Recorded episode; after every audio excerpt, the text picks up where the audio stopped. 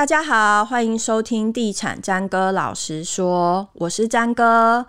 过去呢，我们曾经聊到过有关于商用不动产对于整体房地产市场的一些影响。那有网友就会好奇说，为什么建商很多都喊出要专攻商办市场，是不是住宅市场已经是非主流了呢？今天我们请到代销专家来帮我们分析一下建商经营策略的改变对住宅市场的影响是什么，以及在今年还适不适合。就是来出手买房，我们欢迎上扬国际代销三处谢忠成，欢迎忠成。各位听众朋友，大家好，张哥你好。我们先来看看整个台湾目前商用不动产市场的一个概况。以目前台湾全台的商用不动产市场五年的交易量大概是怎么样？那商办大概占比又是如何？好的，那我跟各位听众分享一下哈。那其实我们针对商用不动产这一块，简单来说。它是除了住宅以外的一个不动产，都属于商用不动产的一个范畴。嗯，那这个商用不动产的一个指的是具有一个哦收租金的一个效益，或者是一个资本利得为核心的一个台湾市场。所以以办公、厂办、零售、旅馆，我们分为这四种为主。那刚提到的一个五年来的一个交易量来看，哈，五大类的一个成交金额，哈，仍还是以工业类比，哈，占比为最高，高达了一个在将近四十五趴到四十七趴哦，嗯，的一个比例。嗯，那在商办与厂办呢，大概占到二十五趴不等的一个次之。嗯，那旅馆则因哈最近的一个国门开放，就有曙光的乍现，所以其实很多的饭店哈，它也生意越来越好。那当然占比只占了大概是三趴左右的市占率哈。嗯，那近期零售店面哈，因为其实像网络直播的一个盛行哈，它有稍微降下来，大概占到三到四趴的一个比例。那沉寂多年哦，其实零售店面又开始稍微有成长哈，大概都会从食跟美的产业来做带动。嗯哼，所以整体来看，就是目前的商用不动产市场会以工业厂房为优先，是、嗯，就是它是占最大宗，再来就是办公室的部分，对，没错。我们刚刚提到的，就是其实商办或者是厂房的部分是看好的。其实我们也知道，很多建商它是陆续有在投入。这一块，比如说厂房啊，或者是商办啊这一块，那主要是他们是看好这一块未来的发展，甚至很多建商好像都把经营重心从住宅转往商办。其实有稍微关注到房地产的这些各位听众哈，你们都会知道，最近其实，在房地产新闻里面呢，嗯，除了刚刚提到的前阵子的一个平均地权条例的消息外，更让人振奋的消息，就是在商办的一个建造的呃申请已经出现了大爆量。嗯，其实，在二零一九年的时候呢，在很多的媒体就大肆的报道商办大复活作为标题。那有哪些指标的一个建商？哦，大概分析一下。最近比较积极拓展的商办市场的开发商来看，哈，我们常听到的华固、长虹、黄翔、润泰新、国阳以及远雄，还有新复发等。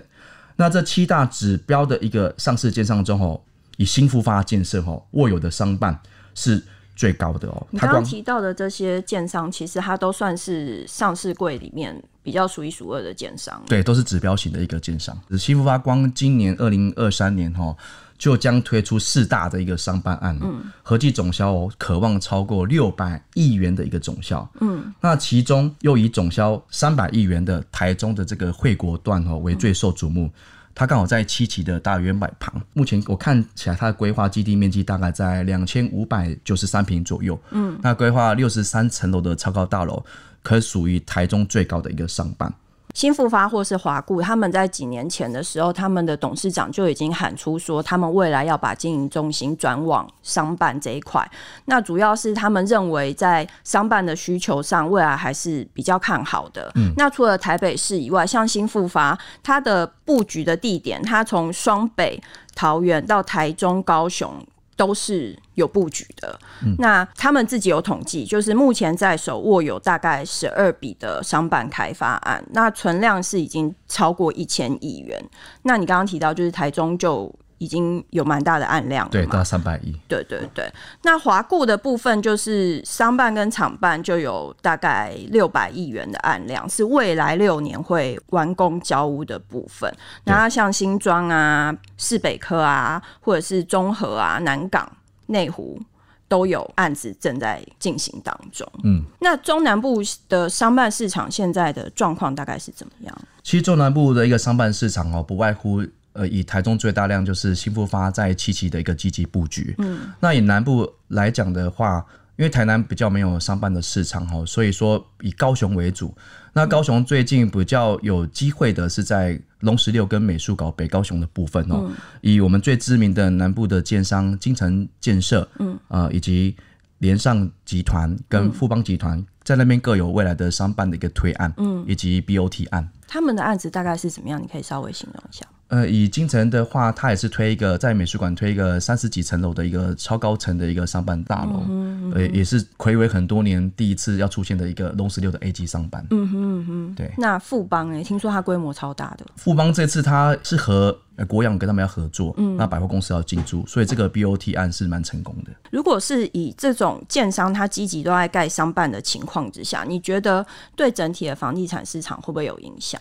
从供需市场的一个原则来看，哈，从二零二二年我们商办建造的核发面积已经高达了一百四十八万平，嗯，等于是二零一六年到二零一八年这三年的核发面积，哈，嗯，等同于可以盖十三栋的一个台北一零一，嗯，那整体的开发商来看，其实是看好未来的一个需求，嗯，那会产生什么样的变化？其实我觉得还是在于今年的平均地权的。母子法的正式上路，嗯，会看到这些法人以及企业主，嗯，他们的一个目标跟一个购置的一个行为，嗯，来做这个亮点的一个构思，这样子。嗯哼，那对住宅市场会有什么影响吗？其实对住宅市场来讲的话，呃，商办的话，在好的地段，它拥有的是所有的就业人口都在那边上班，嗯，那对于附近上在这边上班的人员，一定是想要购置在。这些企业上班的一个地方旁边的房地产的一个物件，嗯，嗯，所以它的价格一定会随着你的商业办公大楼而做涨幅，嗯哼，嗯哼，对。你说住宅跟着商业办公大楼的聚集，对，而会有价格的攀升，这，一定会的，一定会。可是我们看，其实不论是北中南啊，就是很多 A 办或者是商办，他们集中的区块，其实周围房地产都不便宜，对。真的是不便宜。其实现在营建物价真的是太高了。哎、欸，所以你自己观察，就是一般的消费者，他如果想要买一个距离他上班地点近，比如说未来这些 A 班聚集的地方，嗯、然后他们通常会有一个什么样的需求？比方说，他们有，比如说希望车程大概多久的距离以内啊？然后他的金额就是就是他的购物的总价，比如说他可能是希望在多少的范围之内可以买到的房子，这样子。OK，其实以中南部来看好了。嗯以南部现在最主要都是 S 廊带科技一直往中南部中心往台中。什么叫 S 廊带啊？哦，S 廊带，不好意思，说明一下，其实 S 廊带主要是因为。科学园区跟科工园区以及智慧医疗产业的带动，所以它一路从台中的中科，嗯，到嘉义现在的嘉义科学园区，嗯，以及台南科学园区，嗯，到高雄的桥头科学园区，嗯，以及现在未来正在进行的屏东科学园区，嗯，这产生一个 S 廊带一个带状型的一个发展。嗯，那提到的这些科技园区购置的工程师也好，以及这边的科技新贵也好，嗯，或者未来进驻在这边的医疗人才跟财经人士，嗯，他们其实对。对于公司离他家的距离，其实我最近这样子观察下来，三十分钟以内都属于合理范围。开车吗？对，开车三十分钟以内都属于合理范围。嗯，所以刚刚又提到房价这件事情。当然，如果你在好的商办，距离不到五分钟走路会到，一定是房价比较高。嗯，那三十分钟的距离，其实房价可能就会落差到五趴到十趴的一个总价。嗯哼，以台南而言，两房如果控制在一千万。以现在新的预收一千万上下是属于合理范围的。嗯哼，嗯哼，对，所以说大概一千万，然后车程大概半呃半个小时的距离，是民众都可以普遍接受。对，没错，没错。哦，那如果靠近那个园区，它就会往上。靠近园区就高了哦。我以台南科学园区为例，嗯，它周边的城市，不管是台南市的新市区，以及台南市的新化区，他们房价在这十年的攀升，从一平大概十四万。到最近，他们的新案成交也都已经高达了三十八万到四十一万不等的一个成交记录。嗯。所以很多以台南科学区来讲，他不一定会买在南科旁边。嗯，他宁可过两条桥就到我们所谓的安南区去自产。哎、嗯欸，所以依照你这个逻辑来讲的话，就是比如说我一个商办商圈的行程，或者是科学园区购买的一个辐射范围来看的话，大概是半个小时以内的生活圈都会是影响到的，可以对房市会比较正向发展的区块。对，比较正向发展，放射状的一个发展。所以，比如说我们现在很多建商他会盖了很多商办，像我们刚刚提到，就是很多建商会说，哎、嗯欸，那他们现在主要主力就是盖商办啊，嗯、或者是他们也希望把经营中心移往商办。像这种一窝蜂盖商办的状况之下，你觉得对于未来的供给会不会超过于它的需求？那刚刚提到的一个一窝蜂这个名词，吼，大概讲一下好了。呃，从早期的一窝蜂盖豪宅，嗯，那其实因为豪宅的坪数现在所谓的豪宅都是大概一百平以上叫做豪宅，嗯，那当然，哎、欸，以中南部来讲，七八十平是不是就算豪宅了？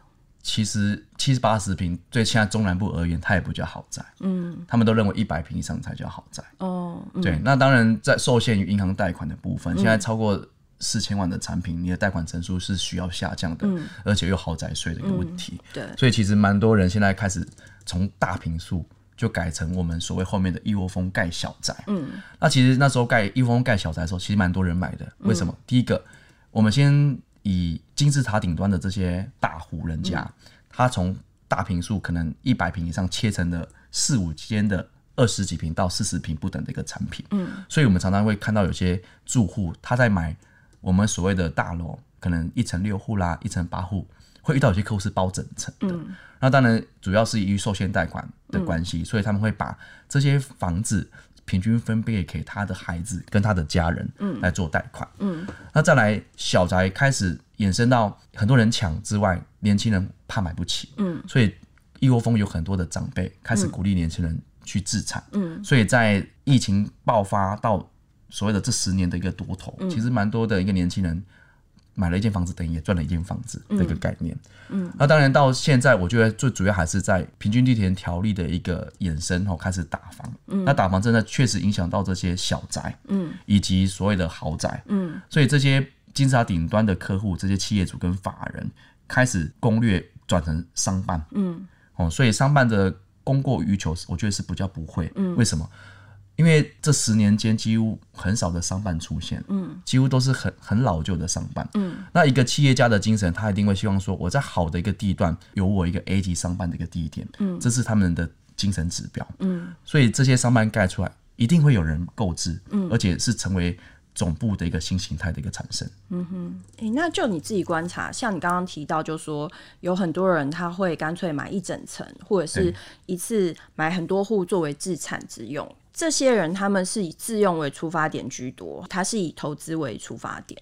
我们刚刚提到的有些买整层的，或者这些大户人家，那不外乎其实他们知道现在的钱放在银行，嗯、以通膨来讲根本是不划算的。嗯、他宁可买一间房子，那收租金来抵他的房贷，嗯、那增加他的租金收益，嗯、来增加他的一个资产的一个增值。嗯、所以要他是自己住也比较不可能，啊，嗯、通常还是都是以自产或者是。过几年之后来做销售行为，或者是收租金，嗯，是现在比较大众的一个客户会产生的一个现象。嗯哼，那像现在，比方说是已经在升息环境之中了，嗯、你最近遇到的买房，像今年央行已经连续第五升了嘛？对像最近这一两个月遇到的买房，他们是以什么出发点来购置这些？不论是商用不动产，或者是、嗯、呃住宅产品。我们先讲住宅好了。嗯，其实当然，住宅的这现在利率的一个上涨，以现在最近首购，包括前天新闻报的一个天花板地价，大概如果有特殊方案，大概就在一点九趴左右的一个一个首购利率嘛。嗯，那基本上现在都要两趴以上。嗯，包括你可能第二户就是绝对是两趴，不可能有一点九趴产生。嗯，那为什么这些客户还要买？嗯，其实。反观去看一百零一年以前，嗯，那时候的房贷利率也是超过两趴，嗯，你只是多头的一个低利息产生的资金涌入，嗯，那现在只是回到十年以前的一个利率，其实很多消费者会觉得再不买，那未来还是会更高，嗯，那不如现在早点买，嗯，就会牵扯到现在大家都很清楚的缺工量，嗯，前阵子新闻也在报啊，全台湾缺工已经超过十万人口，嗯，盖房子的、欸，嗯，那营建物价不会。下修的状况下，其实基本上还是要鼓励消费者赶快买一个属于自己的房子。嗯哼，对，嗯，哎、欸，那你可以举例嘛？你最近遇到的买房子的人，他们多半是有什么样的心态？我最近，我以我个人的案子来讲的话，嗯、最近遇到其实都是自住型的的年轻人，嗯，他们也看房子看很多年，嗯，那当然以他们突然被这个利息的升息所影响，以及高房价所影响，他们觉得应该要赶快下手了，嗯，嗯，所以我最近卖到很多都是自产客跟自住客，哦，所以年轻人大概几岁啊？目前遇到最年轻的，这个礼拜遇到的最年轻大概在八十六年次左右。八十六年次是几岁？二十、哦，年轻了，比我还年轻。这样是几岁？三十？哎，他应该在不到三十啦，二十六岁上下，差不多二十六岁。他们是已经有一笔存款，还是他们是靠爸？其实像遇到年轻人，他们都像以南科来讲，其实要感谢这些前辈。为什么呢？嗯这些新兴学子进来南科工作，他们现在的前辈都要鼓励他们说：“你赶快，你现在赚的薪水一定要去买房子。嗯”所以蛮多呃，比如以南科来讲，台积电的前辈会叫他的晚辈一定要买。嗯，呃，更何况是其他产业。嗯，所以其实都是受鼓励而影响跑出来看房子。哦，对所以大部分的人并不认为说像这种就是利息在生生不息的状况下，他是应该要缩手。对，而且其实最近很多的接案。呃，今年年初比较有感，大家都开始低自备的一个付款方式，嗯、呃，如同新富发，它现在的一个低自备付款也让很多年轻人成家。嗯哼哼，对，所以对这些年轻人来讲，在首付的方面，他比较没有压力那么大。那在利率相对还是低一点的状况之下，嗯、还是愿意出手对。对，没错。再回到刚刚讲到，就是比如说是商办商圈的形成，那一般人会觉得说，哦，商办商圈是怎么样？大概跟我。生活跟我买房应该没有什么关系，但事实上，你认为就是商办商圈的表现会不会影响到周围的住宅市场？那我们一般人如果想要买房的话，在买在这些比如说重点区域的旁边，要注意些什么？OK，那其实以这个刚提到的商办附近。